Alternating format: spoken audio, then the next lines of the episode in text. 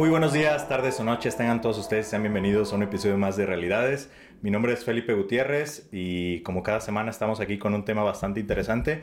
El día de hoy no me encuentro solo, me encuentro muy bien acompañado por un gran amigo, colega y un máster, un máster en muchísimos temas, incluyendo el que vamos a hablar el día de hoy. Oliver Chávez, familiólogo, ¿cómo estás? Bienvenido. Muy bien, Felipe, pues un gusto estar contigo y bueno, compartir con toda tu audiencia este gran tema, un tema que sin duda eh, nos hace muchas preguntas, muchas reflexiones y sobre todo también poderles dar algunas herramientas prácticas que nos sirvan a estar mejor como familias, eh, mejorar la relación padres e hijos y pues este un placer estar aquí contigo. Muchísimas gracias por aceptar la invitación y creo que va a ser un gran episodio, así que quédense, sobre todo porque es un tema de un rango de población, fíjate Oliver, creo que te comentaba antes de grabar, que regularmente no grabo temas de, de parentalidad, de cuestiones de posicionamiento de reglas, límites, todo este tema, ¿no? Sobre todo porque quería que fuera alguien especial que viniera, o sea, alguien experto en todo ese tema. Ustedes, como saben, ya lo he comentado anteriormente, no soy el experto en el tema, pero sí, siempre estoy buscando como los que sí, ¿no? En ese sentido. Y como ya vieron probablemente en el, en el título del episodio, el tema es los límites qué hacer cuando no funcionan, todo el tema que tenga que ver con los límites, cómo hacerle para que sí funcionen, no solamente en niños chiquitos, sino en general, ¿no? En las familias en general, ya sea con niños pequeños, con adolescentes, con familias eh, reconstituidas, con todo estilo como de, dinámicas familiares en ese sentido, ¿no? Entonces me gustaría que iniciáramos, Oliver, respecto al, concepto como tal, ¿no? Si pudiéramos decirlo así, en el tema de los límites. ¿Tú qué crees que sería importante darle esa conceptualización o cómo le podríamos dar esa conceptualización a un límite respecto a esta parte de la crianza? Claro, yo creo que es un tema muy común, ¿no? Este, los padres que es cómo le pongo límite a mi hijo, ¿no? Sobre todo creo que hoy en día mucho el tema de los eh, dispositivos, ¿no? Este, tablets, etcétera, ¿no? Y antes quizás también se daba en el tema de la tele, ¿no? ¿Cómo le pongo este, ese límite? Y de repente eh, era un poco confuso, ¿no? Para ellos porque por una parte tener esta información que pasa con el abuso de la televisión o ahora con las redes sociales y los dispositivos electrónicos, pero también entraba la otra parte de es muy cómodo, ¿no? Esta que le llamaban desde antes, ¿no? Esta niñera. Entonces es por una parte entender que los límites no funcionan porque nos vamos contradiciendo, ¿no? Decimos, nada más lo vas a hacer este una hora al día y de repente nos damos cuenta que llego muy cansado, cansada del trabajo y es una maravilla, ¿no? Que mi hijo esté ahí dos horas eh, viendo una película. Eh, entonces mandamos mensajes como confusos, ¿no? Entonces yo creo que esto no abona a tener los límites claros, ¿no? Eh, no le damos seguimiento y a veces pues somos muy flexibles. Entonces lo que va provocando es que pues el niño dice, ah, entonces sí puedo evadir este, esta como reglita que me pusieron, ¿no? Claro. y esto justamente a mí me encanta compartirlo porque también las familias dicen, oye, ¿qué límites puedo poner en mi casa, no? Y no necesitamos poner 50 límites, ¿no? A veces con un par es más que suficiente para que la dinámica de la familia funcione muy bien.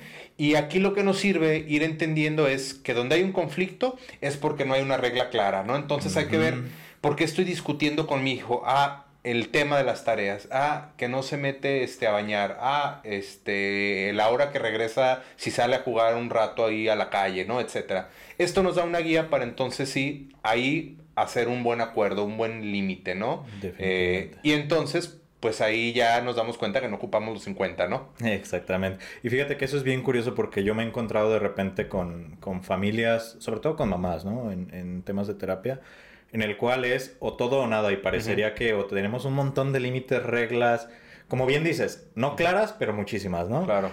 O no tenemos ninguna. Hace rato antes de iniciar hablabas acerca de algo que me gustaría abordar de una vez, ¿no? Porque creo que es una de las partes fundamentales y es este tema de la culpa. Los padres pueden llegar a sentir culpa por el tema de empezar a poner límites.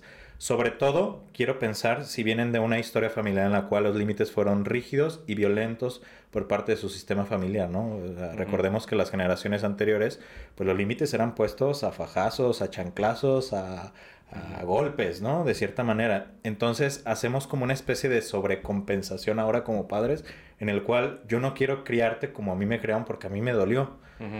y quiero hacer todo lo posible para que a, ti no te duela, pero nos vamos al otro extremo, ¿no? Entonces, eh, esa semillita de culpa puede ser bastante peligrosa para no saber cómo poner límites. ¿Qué hacemos con eso? Claro, bueno, aquí saben varios, desde mi punto de vista, varios este, panoramas. Uno, entender que la violencia no es sinónimo a, una regla, ¿no? Pues como antes decían, oye, este, antes con la mirada te obedecían los hijos. Bueno, no sé si era obediencia o temor, ¿no? Y, la otra creo que tiene que ver mucho, la culpa de, de los nuevos padres, es por entender esta posmodernidad, ¿no? Entender que eh, papá, quizás mamá trabajan, eh, soy mamá o papá soltero, y entonces al no pasar tanto tiempo con mi hijo, eh, evito este, entrar en alguna discusión, porque poner límites de repente puede ser algo que nos puedan confrontar, ¿no? Nuestros hijos, y entonces tengo cinco minutos para verlo, pues para qué me meto en problemas, ¿no? Entonces nos convertimos en padres permisivos, ¿no? Y justamente a mí me encanta esta frase que tengo que dice, la creencia de ser malos padres nos convierte en malos padres, ¿no? Tómala. entonces si yo creo, porque es una creencia, soy mal padre porque casi no tengo tiempo para jugar con mi hijo, con mi hija, híjole, es que de repente me quisiera darle más cosas y materiales, ¿no? En esta parte de compensar el amor. Lo que hago justamente es ser muy flexible, tratar de eh, complacerlo en todo, ¿no? Como una manera de, calmar mi culpa pero justamente pues los hijos necesitan esa guía, ese límite. Eh, decimos que crecemos a veces con el frío, con el hambre, ¿no? Con estas carencias, ¿no? Justamente. Y aquí es entender que la consecuencia, eh, perdón, los, los límites deben de tener como una consecuencia, porque a veces eso es parte de que no funcionan. Pues me dice que me tengo que dormir a las 9, a las 10, ¿no? Pero la verdad es que me duermo a las 11, a las 12 y no pasa nada, ¿no? La verdad es que dicen que hay una regla en mi casa que es, este, no sé, cada quien lava su plato y la verdad es que van tres semanas que no lo hago y no pasa nada, ¿no? Entonces sí es interesante eh, tener en cuenta que todo límite es necesario que tenga una consecuencia. Si pasan cosas, no es como que no pase nada, porque si no otra vez se flexibilizan y entonces pues es complicado, ¿no? Y tienen, es con justa razón los jóvenes, los niños que dicen, oye, pues ¿qué está pasando, no?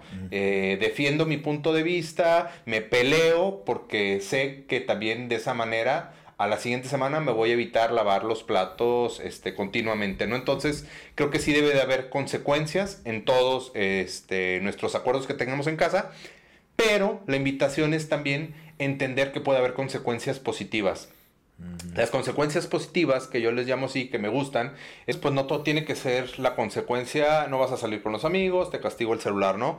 Sino más bien esta consecuencia positiva es entender que hay algo que podemos hacer y que nutra la relación de la familia, mi relación madre-hijo, padre-hijo, como por ejemplo, ok, no hiciste esto que te correspondía, eh, la consecuencia es que el viernes quizás tú vas a preparar la botana para todos, ¿no? Para la dinámica de un tiempo familiar o tiempo mamá e hijo, ¿no? O van a ser 10 minutos de masaje. Va a ser eh, algo que genere más un, unión, claro, exacto. Unión, este contacto físico. Y entonces es una manera de entender que sí pasan cosas, ¿no? Porque si estamos en el acuerdo, en esta construcción de límite, para mejorar, pues claro que tendremos que hacer ver cuando no se cumple, ¿no? Y esto va en ambos casos. También, por ejemplo, podrá haber como un tipo, una multa económica, ¿no? Este, mm. por ejemplo, con los papás, hoy cada vez que no se cumple este acuerdo, pues órale, a la alcancía 10 pesos, 20 pesos, lo que sea, ¿no? Entonces vamos entendiendo también que parte de poner los límites es que tienen que haber una consecuencia muy específica. Otro punto es que las tenemos que construir eh, dependiendo la edad, quizás más chicos nosotros las podemos poner, pero más grandes podemos este, incluso decirles, oye hijo, ¿y qué va a pasar si no cumples con esto, no? Tema, por ejemplo, eh, de la escuela, tema eh, calificaciones, etcétera, y, si repruebas, ¿qué va a pasar? El problema es que ponemos a veces como las consecuencias o el límite en el momento cuando ya el hijo nos dice, ¿sabes qué? Pues reprobé tres materias. Entonces, con todo el coraje, con todo esto, pues no vas a salir tres meses, ¿no? Y ahí viene otra vez la famosa culpa, ¿no? Siento culpa, cedemos, bueno, este, pues ya creo que el castigo es más para mí que no salga, entonces a la semana ya quiero que se vaya, ¿no? Este, el hijo, y entonces otra vez no estamos cumpliendo, estamos flexibilizando, y es mejor que previo a que pase esto, ya saber qué esperar, ¿no? ah, ya sé que si repruebo una materia, pues me va a tocar este, no sé, estudiar una hora todos los días, ¿no? Esto también nos sirve a entender que es preferible buscar una consecuencia acorde a la falta. Claro, sí, se, se, llega a ese acuerdo, ¿no? Y creo que tocas un punto bien interesante que justo cuando acordábamos el tema, era algo que yo recordaba haber visto en una conferencia, que era respecto a los castigos, pero más que nada en relación a las pasiones de los, sobre todo los adolescentes, y ahorita que estamos hablando de una edad un poquito más avanzada, ¿no? Que en muchas ocasiones, como es que las familias utilizan como castigo el quitarle al adolescente algo en lo que es muy bueno y que le gusta mucho. Y lo que sucede entonces es que ya no se desarrolla como tal en ese aspecto. Llámese el tema de música, un tema de deporte, hasta de videojuegos, ¿no? Que ahora hay carreras que pueden seguir en ese sentido.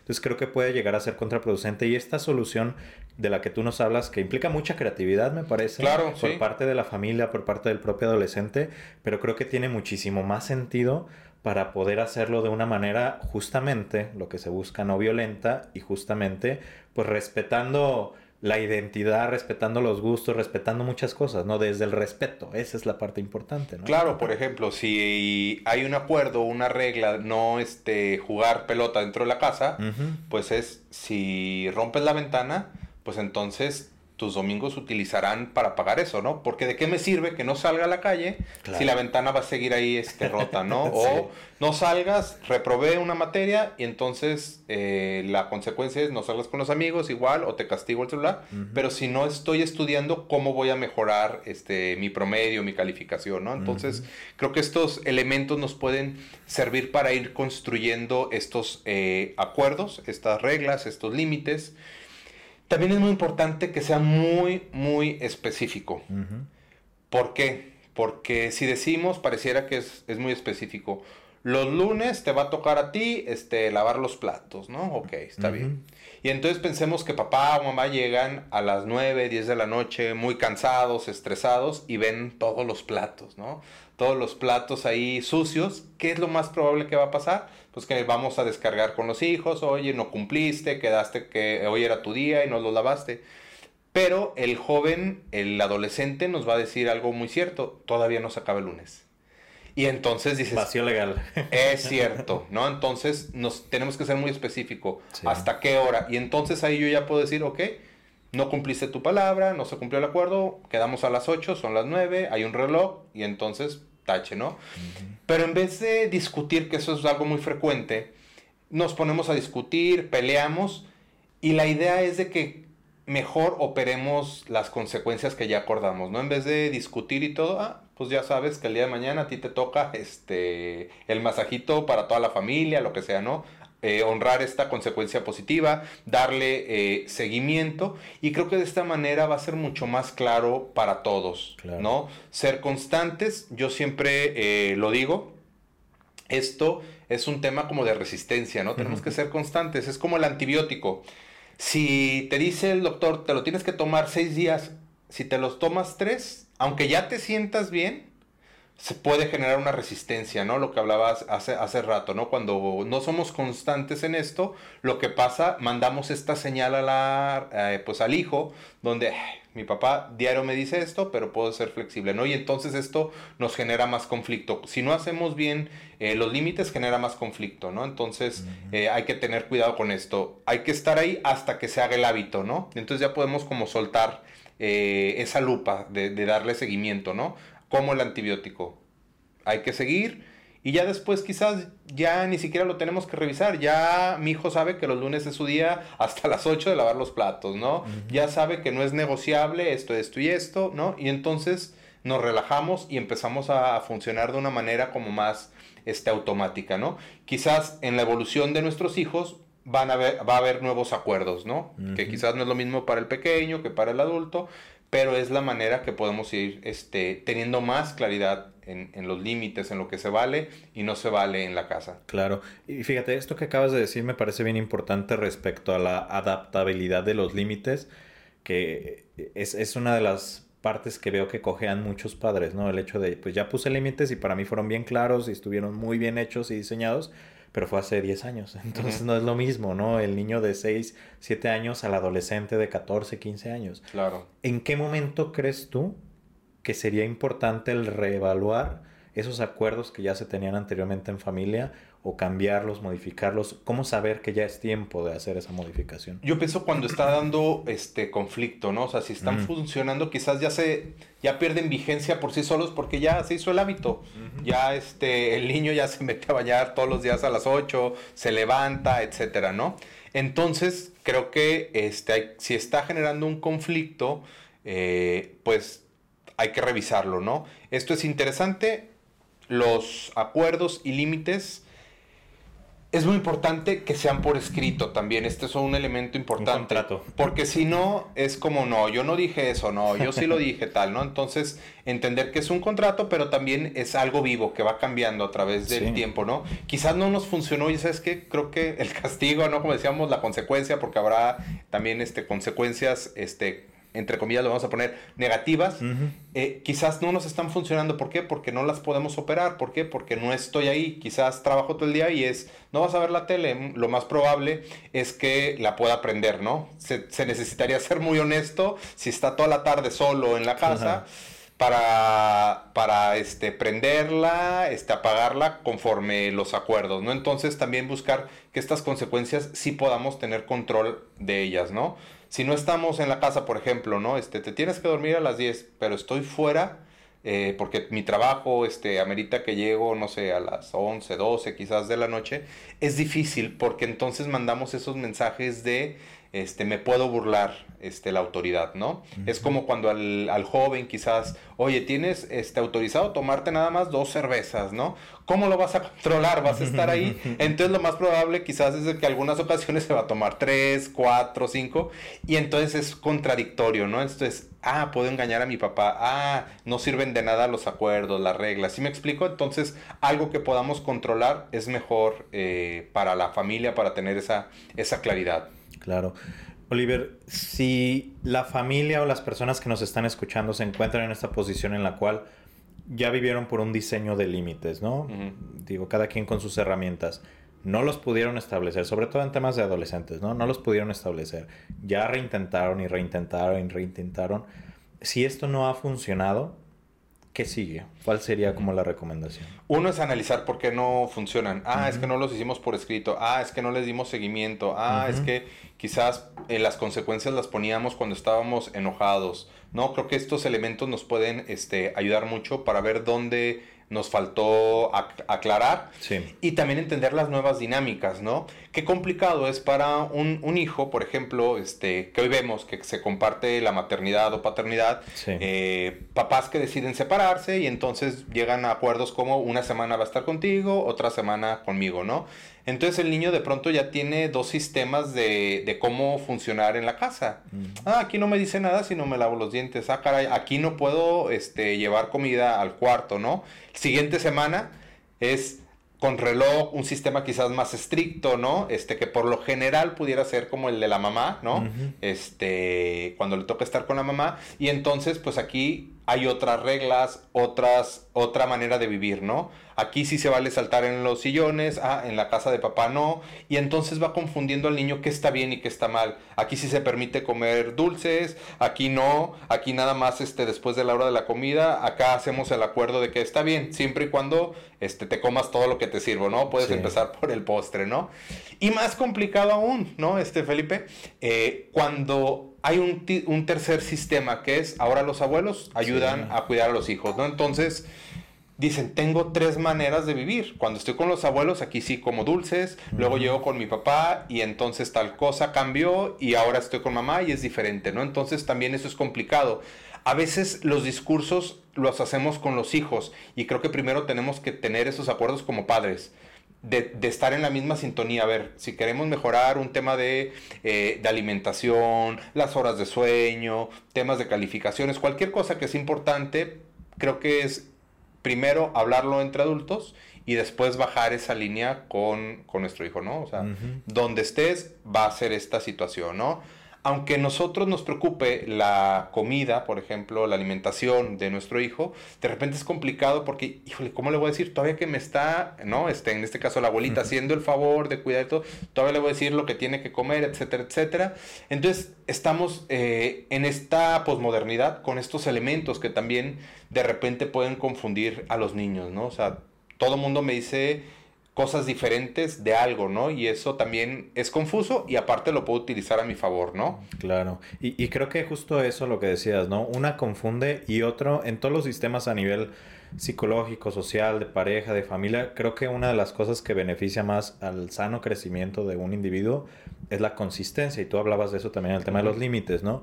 Pero si hay estas discrepancias o hay estos mensajes diferentes por parte de cada uno, eso va a afectar más. Y creo que es importante mencionar algo que ya hemos mencionado en otros episodios respecto a las parejas que se separan, que una cosa es ser pareja y tal vez me llevo la fregada contigo como pareja, pero otra cosa es ser padre. Y ahí tenemos que establecer justo un nivel de comunicación diferente. O sea, si quieres ya no nos vamos a volver a hablar en un tema de pareja, ni siquiera de amigos, casi casi, ¿no? Es complicado, pues, pero como padres sí necesitamos y sí o sí para las parejas que conozcan ustedes o si están viviendo este proceso o ya vivieron un proceso de separación, eso sí o sí se tiene que dialogar, ¿no? Porque entonces parecería que es tierra de nadie y cada quien, como dices, pone sus propias reglas y en esas reglas este, estamos desvalorizando las reglas del otro, ¿no? Y, y, lo ponemos en una posición en medio de, bueno, es que con papá pues me dicen que puedo hacer esto, y, pero con mamá me dicen que puedo hacer esto, y se triangula de cierta manera al hijo ahí, claro. y acaba siendo el, eh, tal vez la expresión no es la mejor, pero acaba siendo un saco de boxeo, ¿no? Claro. O, en ocasiones yo hablo y todavía una expresión más fuerte de un basurero emocional y un basurero de los no acuerdos que se generan en este tipo de dinámicas. Entonces, creo que es de bastante valor lo que mencionas en este tema de la congruencia, en este tema de la consistencia, en los diferentes estilos de, de paternidad, incluyendo también las familias donde se mete en este otro sistema, ¿no? Como lo son los abuelos y en ocasiones los tíos y muchos más en este sentido, ¿no? Claro, y que, y que la función del abuelo es, este, como decían por ahí, este, echarlos a perder, ¿no? Ser consentidores y todo. Entonces, de repente es, ah, ahora resulta que tengo que, este, yo ser el que pongo los límites y tal, ¿no? Entonces se ha mezclado. Eh, también, bueno, por la situación, papá, mamá trabajan o a veces los hijos mayores están a cargo de los hijos pequeños. Entonces eso también pues es complicado, ¿no? Porque les estamos pasando responsabilidades. Entonces es el hijo mayor el que está regañando, observando y entonces como que se va eh, rompiendo estos como maneras de ser hermanos, ¿no? Que el hermano es más el cómplice, ¿no? El que dice, no, sí llegó temprano y pues resulta que no. este, ábreme la puerta y tal, ¿no? Eh, eh, sería como, este, tomar roles que no nos van, este, que no nos corresponden y creo que también hay que evaluar eso, ¿no? Este, como padres tenemos que estar atentos, nosotros somos los encargados de poner como esos límites, acuerdos, este, llamar la atención, lo que sea, eh, y evitar este, los, los otras personas, ¿no? Que puedan estar ahí. Creo que en algunos momentos es necesario, ¿no? Por tema de seguridad, ¿no? Pues el hijo mayor sí puede intervenir, este, reprender, este, los abuelos, pero creo que en la mayoría de los casos sería mejor que los padres lo, lo hicieran, ¿no? Que ellos distingan esa este, autoridad. Eh, hay lealtades, ah, de repente también no sabemos que castigaron, eh, no sé, por ejemplo, el teléfono y entonces pues los abuelos sin saber, que también es eso, no hay un dolo, pero sin saber, pues se lo doy, o cuando está con papá, pues sí está viendo la tele y resulta que yo lo había castigado un mes, ¿no? Entonces también eso puede ser este confuso y abona a esto, a la comunicación, ¿no? Yo siempre les digo a mis pacientes, si, si están en un proceso de separarse y todo, no nos vamos a escapar de, que se enseñen a dialogar, ¿no? De que tengan una comunicación asertiva. Porque paradójicamente quizás se van a tener que comunicar más ahora que ya no están juntos, ¿no? Este, ya se enfermó, tema de calificaciones, entonces sí, una buena comunicación para saber todos que, cuáles son los, las reglas, los acuerdos más convenientes para nuestro hijo. Y no solamente eh, también creo que esto es muy importante, cuestionarnos el para qué. De repente tenemos como estos límites, estas reglas como muy populares, ¿no? Entonces, ah, pues es que dicen que se tienen que dormir a las 10 de la noche, pero ¿para qué? Oye, todos los días o el fin de semana se puede desvelar, oye, ya es este adulto, ya es un joven, ¿no? Eh, cuestionarnos el para qué. Creo que cuando tenemos un para qué claro es mucho más fácil articular estos límites y saber que vamos un paso adelante o varios adelante de nuestro hijo, ¿no? Es decir, con esto yo quiero fortalecer el valor de la disciplina, la honestidad, el valor del esfuerzo, eh, el orden, la limpieza, ¿no? O sea, es más allá que lavar como todas las semanas, un día los platos, ¿no? Sino es más allá. Es un acto incluso de amor, el poder decir, te estoy preparando para la vida. Y a veces lo vemos muy en corto plazo, ¿no? Entonces, saber qué es lo que queremos para nuestros hijos y también sea una buena manera de poder articular por ahí un buen acuerdo, ¿no? Este, en este tipo de valores que se vivan en la familia. Definitivamente, creo que tocaste varios puntos bien importantes y para las personas que están escuchando, digo, como recapitulando y dime si se me pasa alguno, ¿no? Claro.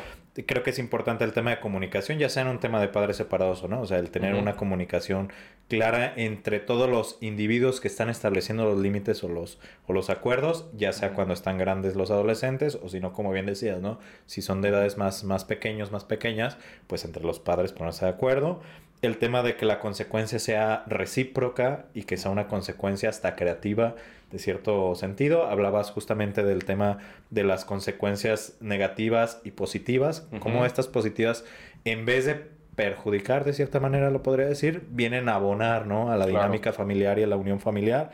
El tema de la claridad, ser bien claros, ser consistentes, este, el, trabajar y cuestionarnos constantemente respecto a los límites que estamos poniendo y el adaptarlos dependiendo de la etapa en la que se está viviendo de los hijos, ¿no? No sé si se me pasó alguna. Claro, este, tenerlo este, por escrito, que sea muy específico, creo que este, es, es un poquito eh, lo que estuvimos hablando el, día de hoy y sin duda creo que esto nos, nos puede eh, ayudar claro mucho a, darle estructura a nuestra familia, eh, a quitar la culpa, ¿no?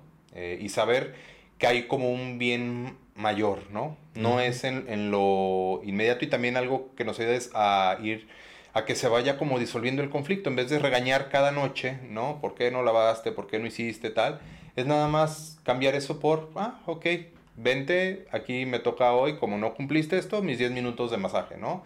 este, entonces es cambiar como el conflicto por nada más cumplir los acuerdos, ¿no? Claro, y, y esto que dices, a lo mejor sonará como sencillo, yo sé que implica un trabajo, ¿no? Porque, sobre todo un trabajo de autoanálisis del por qué ponemos los límites como los ponemos, lo que decías, ¿no? A veces vienen de aprendizajes generacionales, porque así lo hace mi abuelo, porque así lo hace mi papá y ahora me toca a mí hacerlo así, ¿no? Claro. Y hay cosas que hasta ya cambiaron, ¿no? Ciertos límites o ciertas reglas este, que inclusive ya no se adaptan a la realidad que tenemos. Entonces es importante como esa autocrítica constante sin ir al punto de la culpa o sin ir al punto de soy mal padre, mala madre, pero sí ser bastante consciente respecto a eso, ¿no? Claro.